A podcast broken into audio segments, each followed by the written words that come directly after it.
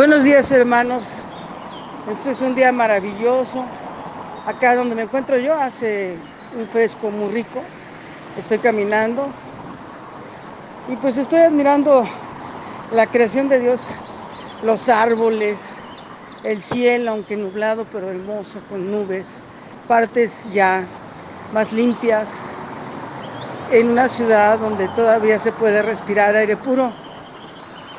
Eh, y bueno, caminando, gozando de este espectáculo que tenemos todos los días y que muchas veces no apreciamos, vengo reflexionando sobre algo que me vino a la mente en relación a la comunicación y relación que tenemos con nuestro Señor, con Dios, con Dios Padre, Dios Hijo y Dios Espíritu Santo.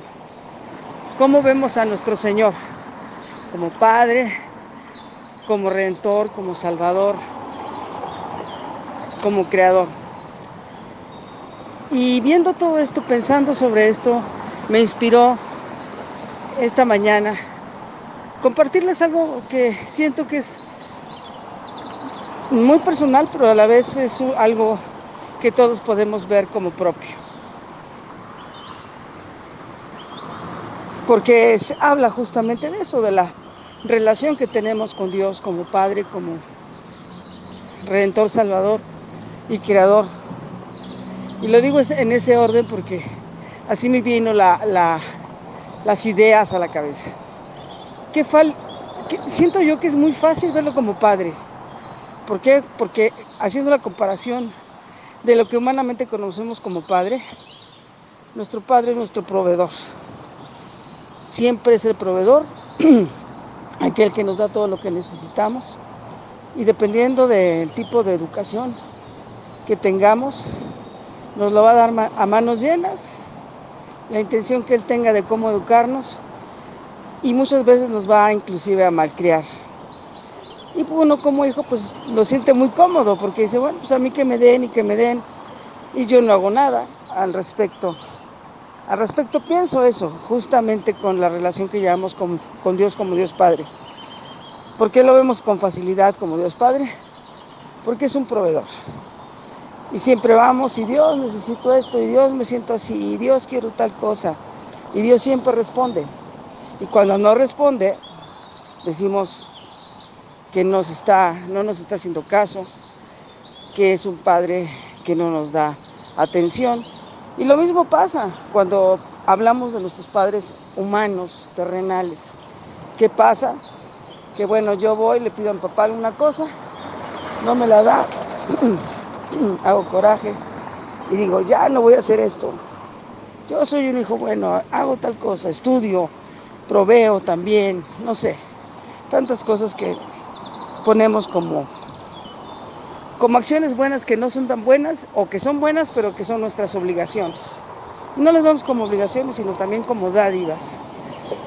Nuestra relación con nuestros padres se convierte en una negociación de tú me das, yo te doy, y muchas veces tú me das y no te doy nada, la mayoría de las veces.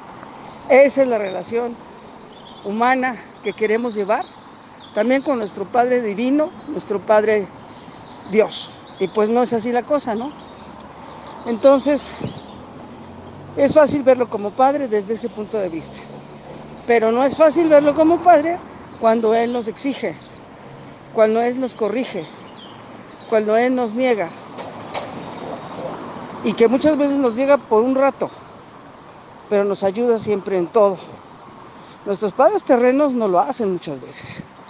Habrá padres cegados por el amor a los hijos que les da todo. Y tampoco es correcto, porque eso es una malcrianza. Y Dios jamás nos va a malcriar. Dios nos va a educar, Dios nos va a forjar, Dios nos va a formar. Y los padres terrenales no saben muchas veces cómo.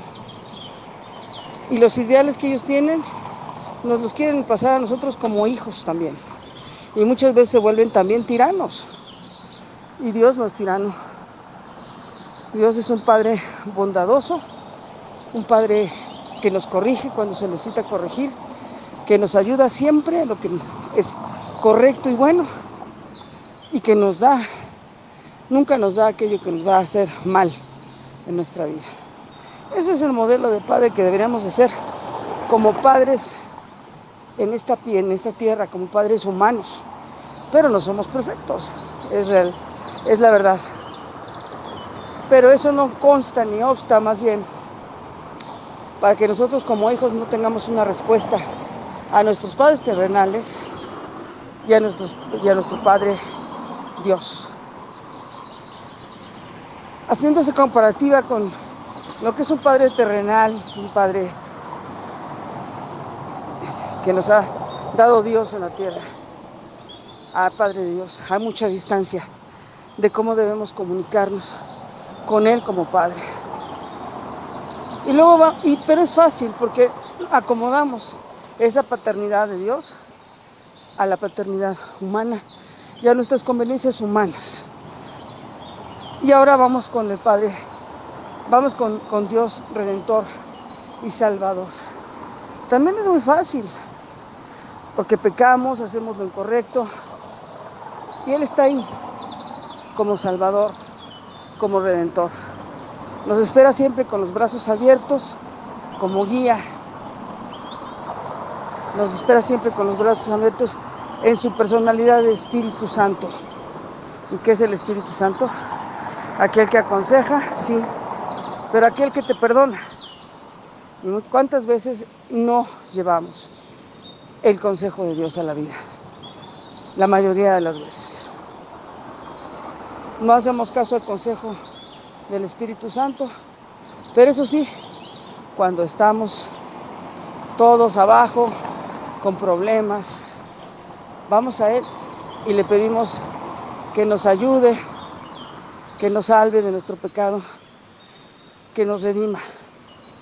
Él lo hace, Él lo hace infinitamente, lo hace continuamente, todo el minuto de cada día, todo el segundo de cada día. Nosotros damos gracias, sí, de que nos redime, de que nos está salvando para llegar a la vida eterna. Realmente nos importa llegar a la vida eterna. O nada más vemos la comunidad de que, bueno, ya pequé, ya voy, me confieso, ya se me quitaron los pecados y luego vuelvo a cometerlos y hago la misma mecánica. Es como cuando va uno al médico, que va, le pide al médico que lo, que que lo cure, que lo sane el médico le da a uno un patrón de actividades, de alimentación, de medicamentos. Y lo más fácil es llevar el patrón de medicamentos, esperando la magia de la pastilla que me va a sacar adelante en todas mis enfermedades, en todas mis dolencias. Pero luego, ¿qué pasa? Luego, ¿qué pasa? ya cuando se trata de hacer una dieta, cuando se trata de hacer algún ejercicio, nos da flojera, y llevamos a medias lo que el médico nos da. Obviamente no nos vamos a aliviar. ¿Qué pasa con Dios? Eso. Vamos, le solicitamos ayuda, Él nos las da, Él nos sana. Tomamos esa salud o esa sanidad y ¿qué hacemos con ella? La volvemos a echar a la basura, haciendo lo que no nos conviene, pecando. Y esta analogía que les acabo de dar pues es una analogía simple de comprender, yo pienso, porque todos hemos estado enfermos en algún momento físicamente.